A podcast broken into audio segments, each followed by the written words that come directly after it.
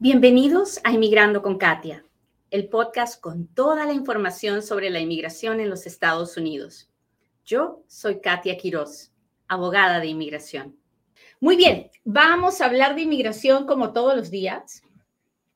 Este es el momento en el que yo le pido, por favor, que le machuque al botón de compartir y si lo hace, déjemelo saber, déjemelo saber póngame un dedito, póngame un corazoncito, dígame, Katia, acá estoy, cuénteme de dónde nos está mirando, porque cada vez que usted lo hace, el video se ve con más personas. Y yo soy súper descarada y yo se lo digo.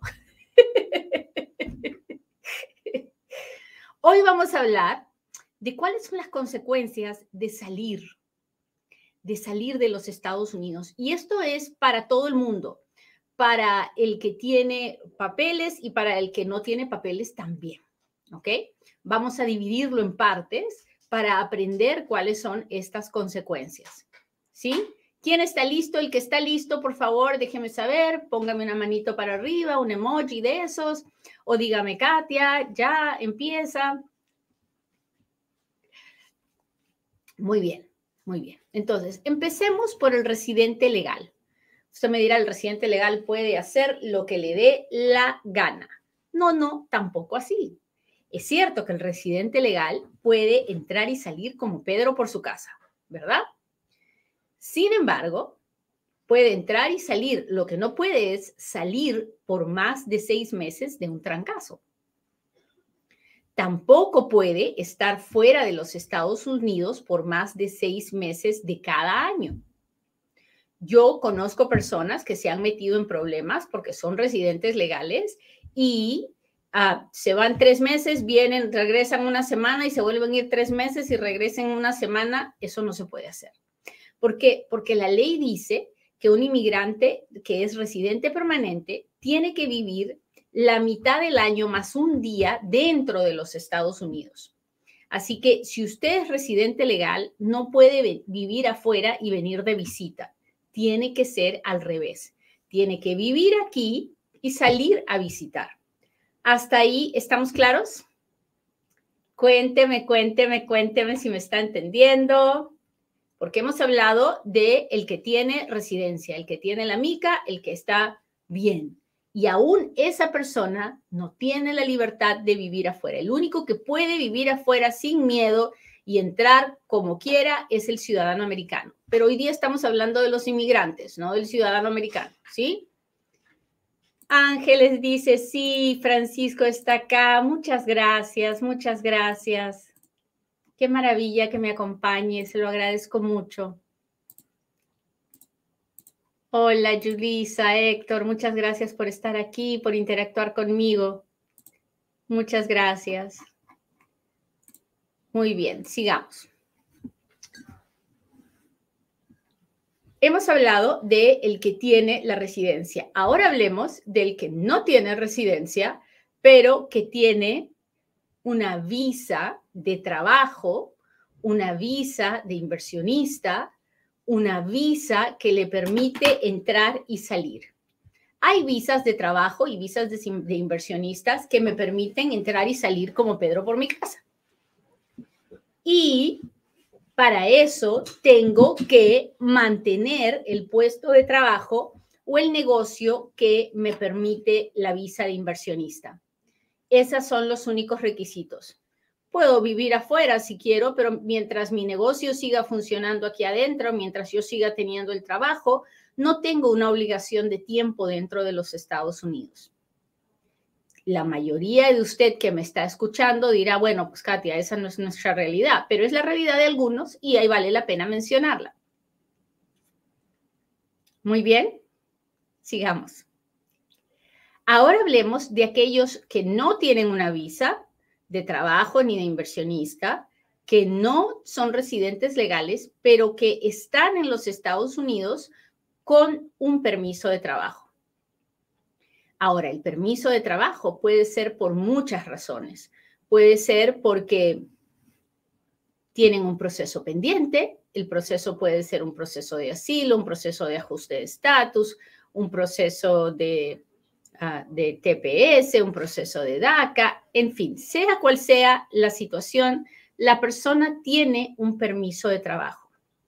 Esas personas que tienen un permiso de trabajo no pueden salir de los Estados Unidos así nomás, porque quieren.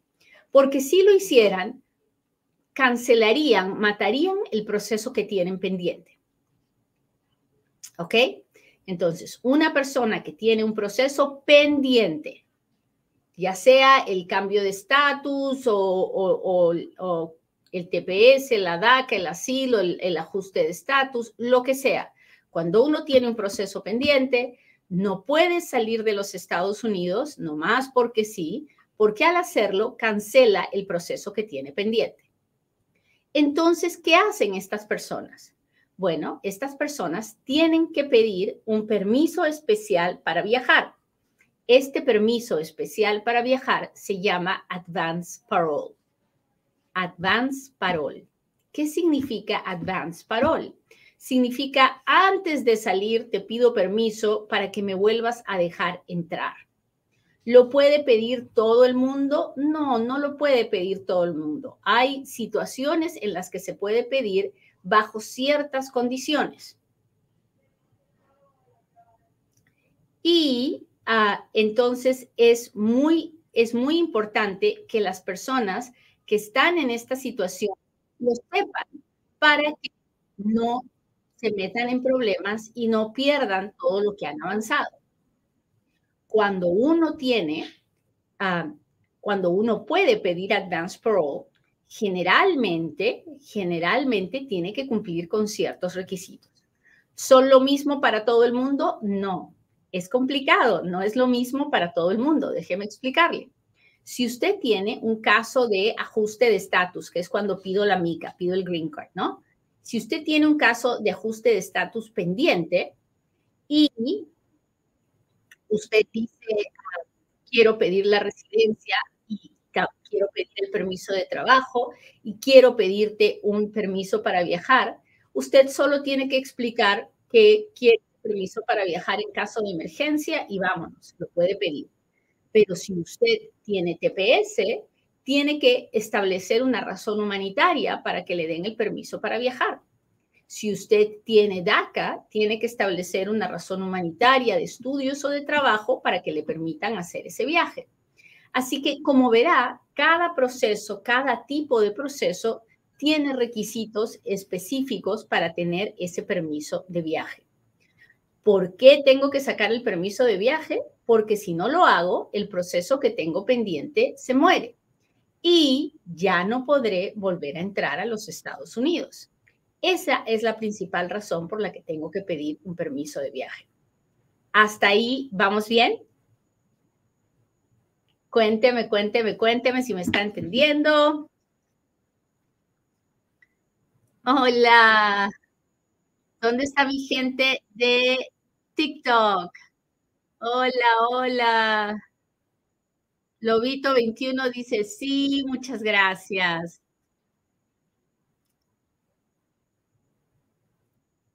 Hola, hola María, ¿cómo estás? Muchas gracias Miguel por estar aquí. Hola.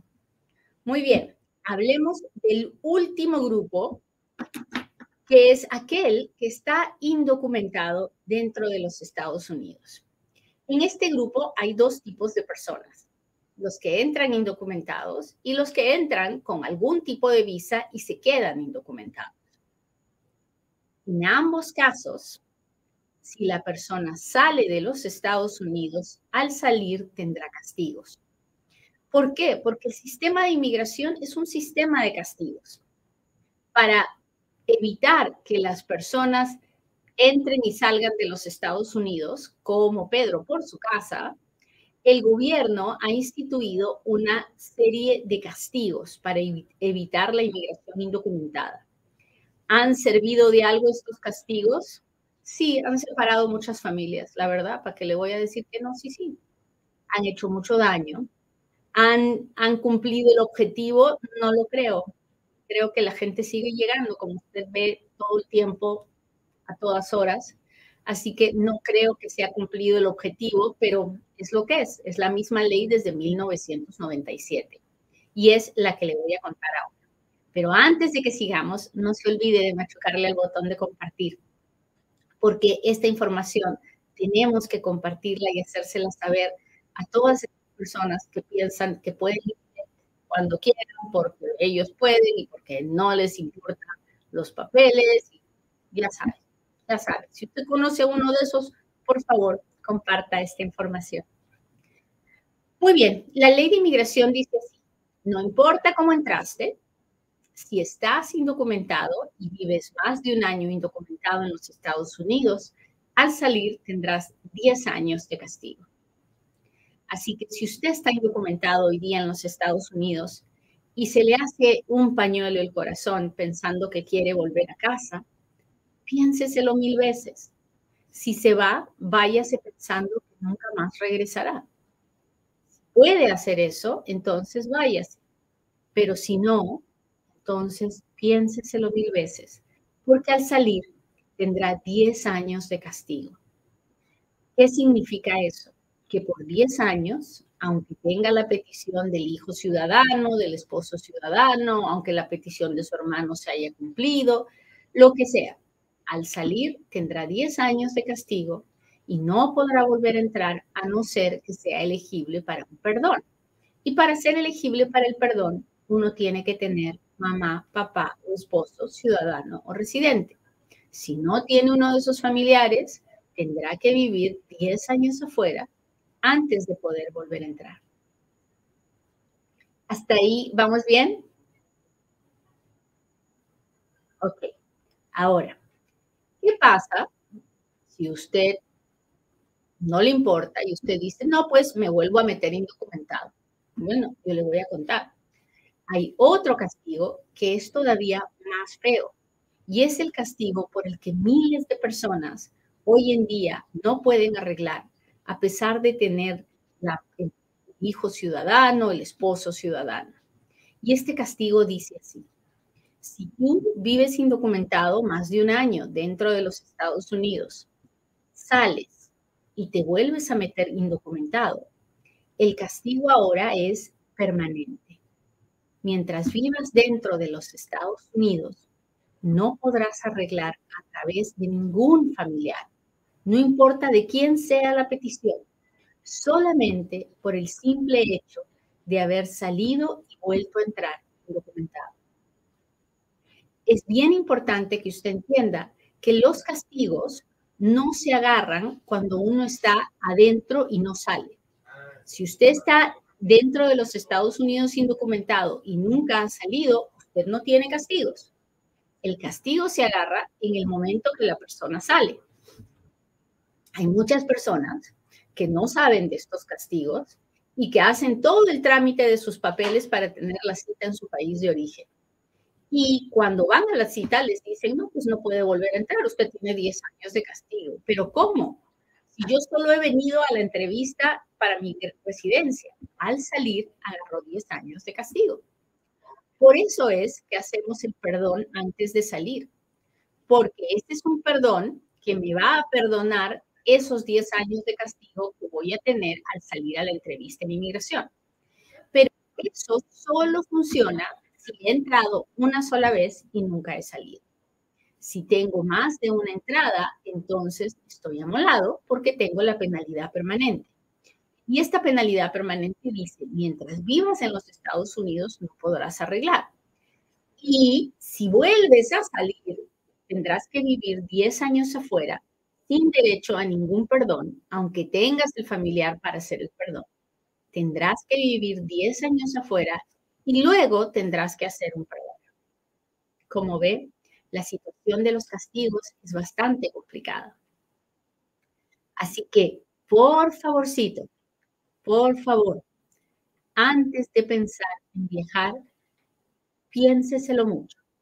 Yo personalmente no le aconsejo a las personas que viajen ni siquiera con el permiso de la Advance Parole, a no ser que la persona no tenga ningún problema, ningún récord criminal, ningún récord con la inmigración y que sea más o menos seguro que la persona va a volver a entrar. Son viajes que uno tiene que hacer de emergencia y hay situaciones, por ejemplo, con mis Dreamers en las que sí les recomiendo viajar porque tienen alguna, algo que hacer fuera de los Estados Unidos y porque luego tendrán una entrada legal, ¿verdad? Pero no es algo a lo que uno se quiere voluntarizar así nomás, sobre todo si usted tiene un récord criminal, un arresto en el pasado por cualquier motivo o usted tiene una orden de deportación o una historial con inmigración. Así que mucho ojo con eso. Cuénteme si me está entendiendo, cuénteme si la clase de hoy día ha sido fácil y si lo ha sido, déjemelo saber, déjemelo saber. Deme eh, su, voz de que, de, que el show de hoy estuvo interesante. Gracias por las rosas, por los corazones, por todo lo que hace por mí. Gracias por las estrellas, los super chats, los super stickers. Uh, me levantan el ánimo, muchachos. Mis lentes están terriblemente sucios, pero ahí voy, ahí voy, ahí voy, ahí voy. Hola Yesenia, gracias. Gracias por estar aquí. Gracias, gracias. Ahí vamos, muchachos.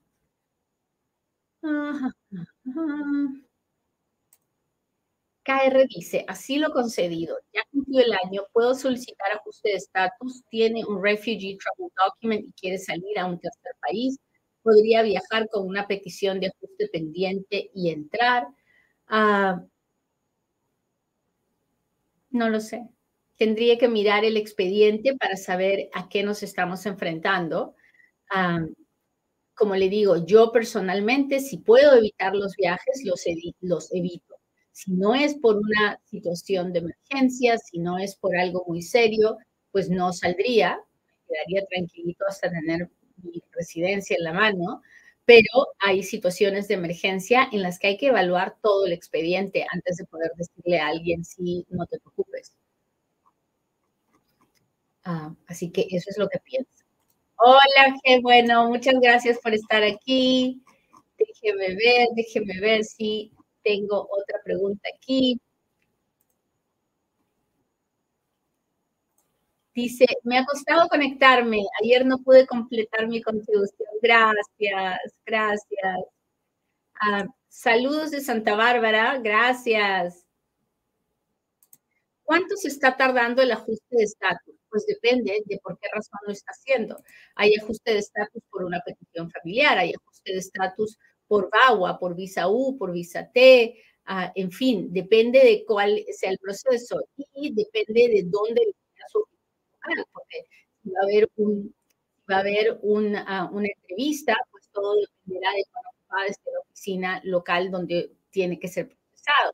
Así que no le puedo dar un tiempo aproximado entre uno y tres años. Uh, Hola, abogada, ¿puedo someter mi aplicación para la ciudadanía si mi tarjeta de residencia está vencida? Ah, pues no, usted tiene que tener por lo menos un proceso de I-90 pendiente para poder ah, ah, aplicar a la ciudadanía. Así que haga su renovación, le van a dar, al hacer la renovación, usted va a obtener una extensión automática de su Green Card por dos años y en ese momento ya puede aplicar a la, a la ciudadanía.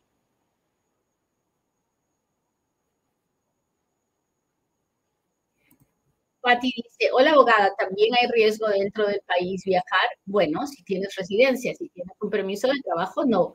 Pero si estás indocumentado, claro que lo hay. Te mentiría si te digo que no hay un riesgo. No conozco una, conozco muchas personas que han sido detenidas en el aeropuerto cuando fueron a recoger a alguien o cuando se les ocurrió viajar. Vas a escuchar a miles de personas diciéndote que viajan sin ningún problema y les creo. Hay muchas personas todos los días están indocumentadas y que viajan dentro de los Estados Unidos sin problema. Pero no puedo decir que no están corriendo un riesgo. Están corriendo un riesgo y lo están haciendo conscientemente. Saludos de Fort Worth, Texas.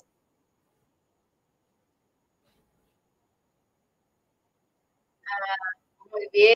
Hola, hola, hola.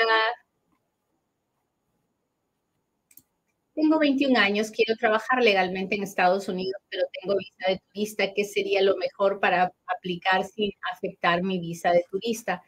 Camilo, las, ah, no sé de qué país seas, pero en, este, en, los Estados Unidos, para venir legalmente a trabajar, uno tiene que tener un sponsor, un patrocinador, un patrón que te pueda traer. Así que tienes que buscar a, ver si calificas para la visa H2A, H2B, si puedes, si no, para la H1B uno tiene que tener ya un título universitario y buscar un patrocinador.